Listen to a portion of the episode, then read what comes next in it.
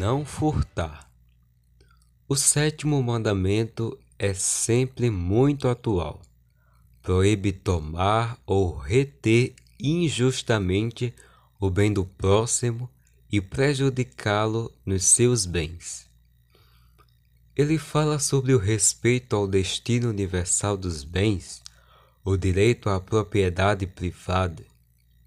E quando esse mandamento não é obedecido, Bom, quando alguém pratica o roubo, não devolve coisas emprestadas ou perdidas por outras pessoas, comete fraude no comércio, paga salários injustos, cobra valores abusivos, quem pratica ou colabora com corrupção, fraudes, falsificações e desperdícios diversos. É um ato de injustiça não desperdiçar nada e doar a quem precisa o que nos sobra.